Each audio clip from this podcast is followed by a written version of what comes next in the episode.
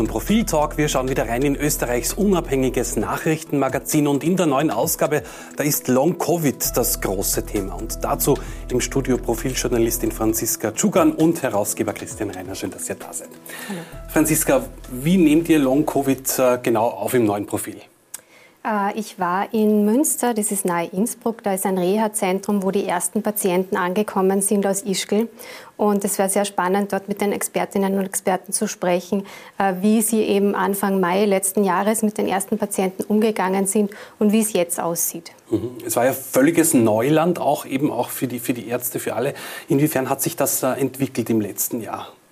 Genau, ähm, im Grunde hat man am Anfang große Befürchtungen gehabt, dass, mhm. dass eben so Langzeitschäden ähm, bleiben. Inzwischen weiß man recht gut, dass die vorbeigehen. Auch Long-Covid ist endlich quasi. Es dauert, es gibt, dauert mehrere Wochen, zum Teil noch länger bei schweren Fällen, aber man kommt darüber hinweg. Kann man das schon mit Sicherheit sagen, dass diese Langzeitschäden wieder verschwinden? Sicherheit nicht, aber was man durchaus sagen kann, und das hat die Franziska in der Geschichte wirklich gut herausgearbeitet, ist, die, wie hoch die Wahrscheinlichkeit ist, dass es keine Lang Langzeitfolgen gibt. Und in 90 Prozent die von den, was weiß ich, 10 oder 15 Prozent, die Long-Covid überhaupt verspüren, also in 90 Prozent der Fälle bleiben gar keine Schäden. Äh, viele, viele Schäden, die sonst bleiben, haben jetzt auch nicht unbedingt nur direkt etwas mit, mit, mit, mit Long-Covid, also mit der Corona-Infektion zu tun, wenn ich das richtig verstanden habe, sondern durchaus auch mit der notwendigen Behandlung. Also ich habe jetzt gerade zum Beispiel in Radionachrichten eine Geschichte gehört, äh, das Problem des, des, der Beatmung und in manchen Fällen dann eben auch des, des Schnitts, der gemacht worden muss, das, das führt natürlich auch wiederum zu, zu Schwierigkeiten. Insgesamt wichtig bei der Geschichte ist jetzt mal nach äh, anfänglicher, sehr verständlicher Hysterie vor eineinhalb Jahren, aber nicht wusste, was ist das eigentlich, wie verbreitet sich's, äh, was sind die akuten Schäden, äh, jetzt mal ein bisschen Entwarnung zu geben, was vor allem das Langfristige betrifft, zumal jetzt ja wir in einer Phase sind, wo die Zahlen in fast, fast unerklärlicher Weise hinuntergegangen sind. In Österreich gibt es, glaube ich, erst unter 5000 aktive Fälle und wir sind, äh, wir sind bei Neuansteigerungen von 300, 400. Das heißt, das Interesse der Österreicherinnen und Österreicher oder auch weltweit weltweit geht jetzt natürlich eher in die Richtung, ich habe es gehabt, was bedeutet das? Und das versuchen wir da aufzuklären. Mhm. Ähm, was sind denn so die, die, Hauptschäden, die auftreten dann auch auf, auf längere Sicht bei den Patienten? Das ist vor allem die Erschöpfung. Das betrifft 60 Prozent der Patienten, die erzählen von, davon, dass sie nicht mehr vom Bett in die Dusche kommen, ohne völlig erschöpft dann äh, Stunden da niederzulegen. Etwas später dann einmal ums Haus und trotzdem wieder liegt man dann einen Tag und ist kom komplett fertig. Also das ist das häufigste. Dann äh, sieht man ganz viel Kopfschmerz, ähm, Husten, anhaltender Husten, ähm, Atemnot. Mhm. Ähm, ähm, viele gibt es auch Gedächtnisstörungen. Ähm, ja. Also äh, wirklich auch äh, Sinnesstörungen, von denen Sinnesstörungen, auch psychische wird. Störungen, genau. Also, äh, Ängste, ähm, Depressionen sind auch sehr häufig. Die Frage ist, ähm, du warst ja in einem Reha-Zentrum eben. Wie lange sind die Patienten da so durchschnittlich dort, bis sich da wieder Besserung einstellt eben auch? Drei bis vier Wochen und das mhm. wirkt sehr gut. Das sagen sowohl die Patientinnen, mit denen ich dort gesprochen habe, als auch die Expertinnen. Da spürt man starke Verbesserungen in dieser Zeit und da kann man ganz aktiv helfen, nämlich mit ähm, Übungen, die über den ganzen Tag verteilt sind, aber sehr ähm, moderat. Mhm. Es ist wichtig, sich nicht zu überfordern. Das ist Gift bei äh, Long-Covid-Patienten. Also ganz langsam das Ganze angehen. Franziska hat gesprochen und ich glaube, das ist sehr spannend von Depressionen, auch von diesen Müdigkeits-Fatigue-Syndromen. Und ich glaube, das ist auch sehr, sehr wichtig. Äh, es ist nicht ganz klar in, in vielen Fällen zu unterscheiden, was davon jetzt psychische Probleme sind und was davon jetzt manifeste körperliche Symptome, äh, Symptome und Probleme sind. Ich weiß, man sollte das eigentlich ohnehin nicht auseinanderhalten, weil eine Depression ja auch ein körperliches Phänomen ist. Dennoch, nach, nach einem Jahr wie diesem, nach all den Ängsten, die äh, allgemein in der Bevölkerung da waren, global da waren, spezifisch auch bei Personen, die selbst an, an, an, Covid erkrankt waren, ist natürlich ein großer Teil des, äh, dessen, was jetzt als Long-Covid beschrieben wird oder als Long-Covid auftritt, etwas, was man unter psychische Störungen oder psychische Lang Langzeitfolgen einreihen sollte. Um das jetzt genau unterscheiden zu können, ist sehr schwierig, so wie es ganz allgemein bei, bei psychischen Erkrankungen oft schwierig zu sehen ist, äh, ob das somatoforme Erscheinungen sind, ob das, äh, inwieweit die psychische Beeinflussung hier eine Rolle spielt. Nach einem Jahr der Mikrotraumata, der großen Traumata, wo vielleicht auch in der Familie, äh, Familie Familienmitglieder äh, erkrankt waren oder hätten erkranken sollen, ist natürlich sehr, sehr schwierig. Und da muss man, muss man differenzieren. Und ich glaube, das, hast du, das wird in der Geschichte auch beschrieben, äh, hast du sehr schön differenziert, dass man damit viel Geduld an die Sache herangehen muss. Mhm. Also das heißt, es braucht wirklich Zeit, bis man da die Menschen wieder quasi in den Alltag integrieren kann, oder? Genau, eine Psychiaterin hat sogar von Traumata gesprochen, die diese Patienten erleben, diese Atemnot, dieses Alleingelassen in der Quarantäne, das Nicht-Wissen, ob die Ärzte einen richtig behandeln, weil sie selber noch zum Teil nicht gewusst haben, gerade mhm. am Anfang der Pandemie.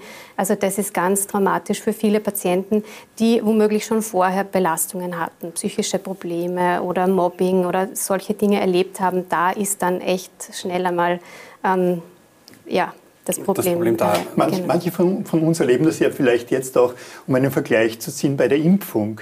Also vor allem bei BioNTech, erste Impfung.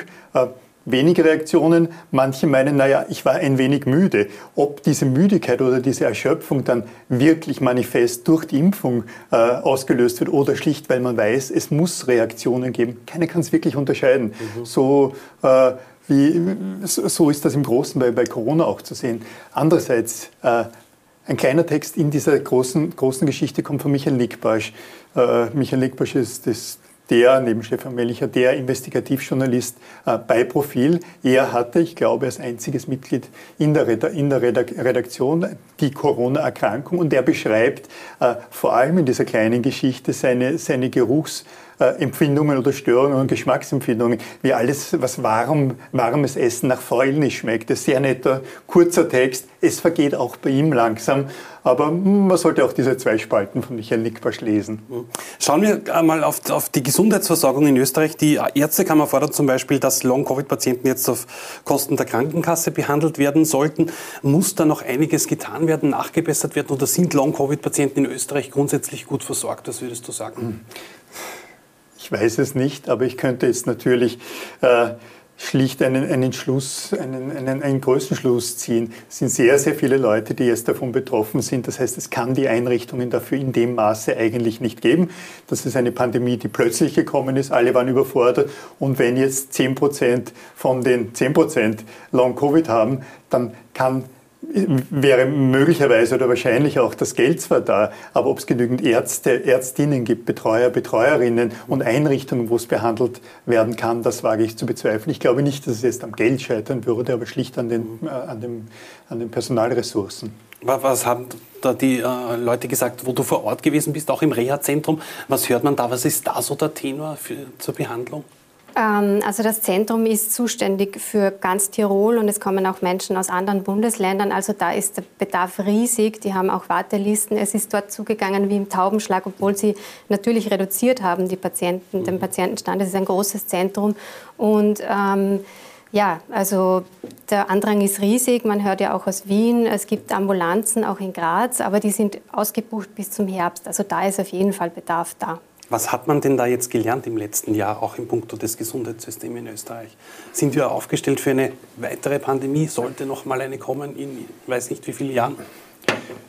Ich glaube, man wird äh, wissen, dass Pandemien kommen werden und immer wieder kommen können. Das heißt, in diesem Bereich wird es zusätzliche Kapazitäten geben, möglicherweise nicht im Bereich der Intensivbetten, weil die sehr, sehr teuer sind. Die kann man nicht auf Vorrat halten, vor allem auch das Personal dazu, aber in der gesamten Logistik, genauso in der Logistik, was Impfstoffe betrifft. Insgesamt äh, kann man allerdings für Fälle dieser Art nicht vorsorgen, weil das, weil das Vorsorgen schlicht zu teuer wäre. Das wäre so, als müsste man in Österreich vorsorgen für ein, für ein Erdbeben der, äh, auf der Richterskala äh, Stärke 6, das möglicherweise alle 3000 Jahre eintritt. Das heißt, man kann nicht für alles vorsorgen. Dennoch denke ich, dass man äh, logistisch äh, besser vorbereitet sein wird auf, auf, auf Pandemien dieser Art äh, viel mehr geht nicht, das wäre schlicht zu teuer. Mhm. Inwiefern hat sich da auch die Arbeit im Reha-Zentrum im letzten Jahr verändert? Habt ihr auch darüber gesprochen? Inwiefern ist das besser geworden auch? Es hat sich sehr eingespielt. Also der Lungenfacharzt von dort hat mir erzählt, dass sie am Anfang Angst hatten, sie müssten, was weiß ich, wie viele Lungen transplantieren, weil da so viel kaputt ist. Jetzt weiß man ein Jahr danach, die, Jungen, die Lungen erholen sich, aber sehr langsam. Das dauert bis zu ein halbes Jahr, bis da die volle Kapazität wieder da ist. Aber es funktioniert. Ähm, man kann das auch gut trainieren mit Atemfunktionstraining etc. Also Langzeit-Lungenschäden äh, kann man ausschließen. Ausschließen kann man gar nichts in der Medizin, wie mir immer wieder gesagt wird, aber mhm. zum Großteil erholt man sich davon. Mhm. Jetzt schauen wir uns die, die, die, Zahlen an. Du hast die vorhin schon angesprochen. Wir haben jetzt, glaube ich, unter, unter 300 Neuinfektionen in Österreich. Auch in den letzten Tagen geht es immer weiter nach unten. Haben wir das Schlimmste hinter uns? Sind wir äh, raus aus dieser Krise? Was würdest du sagen? Oder trügt da irgendwie ein bisschen der Schein jetzt vor dem Sommer? Der Marcel erwartet es, dass Dr. Rainer antwortet. Ich bin aber Jurist und nicht Mediziner. Ich kenne mich allerdings in den meisten Gebieten der Medizin ein, ein wenig aus. Mein Eindruck ist, ja, äh, wir, wir, gewinnen den Wettlauf mit der Zeit. Der Wettlauf besteht vor allem darin, dass die Impfungen äh, die, die, die, Impfungen all das, auf, äh, all das aufnehmen und kompensieren können, was durch die Öffnungsschritte äh, derzeit an zusätzlichem Infektionsgeschehen passiert. Dennoch, das wirklich Spannende für mich und nicht nur für mich, sondern für alle Virologen und Ärzte, mit denen wir sprechen, ist, warum gehen die Zahlen so schnell runter? Das lässt sich nicht durch den Lockdown, der im Übrigen in dieser verlängerten Form nur in, Ost, in, in Ostdeutschland stattgefunden hat, erklären, lässt sich nicht durch die Impfungen erklären. Äh, und bis vor kurzem hatten wir auch gehört, das Virus sei gar nicht saisonal, reagiere nicht auf UV-Licht und nicht auf Temperaturen. Und wenn wir nach Indien schauen, scheint das auch so. Also das große Rätsel ist wirklich nicht nur in Österreich, sondern über, überall. Warum gehen die Zahlen runter? Wir sollten damit zufrieden sein. Aber da wird es noch einiges an wissenschaftlichem Studium und Studien geben, um das zu erklären. Vielleicht geht dem Coronavirus endlich die Luft aus, kann man sagen. Dankeschön euch beiden. Äh, über Long Covid lesen Sie alles im neuen Profil. Schauen Sie da rein, wie auch bei uns. Bis zum nächsten Mal. Danke fürs Zuhören.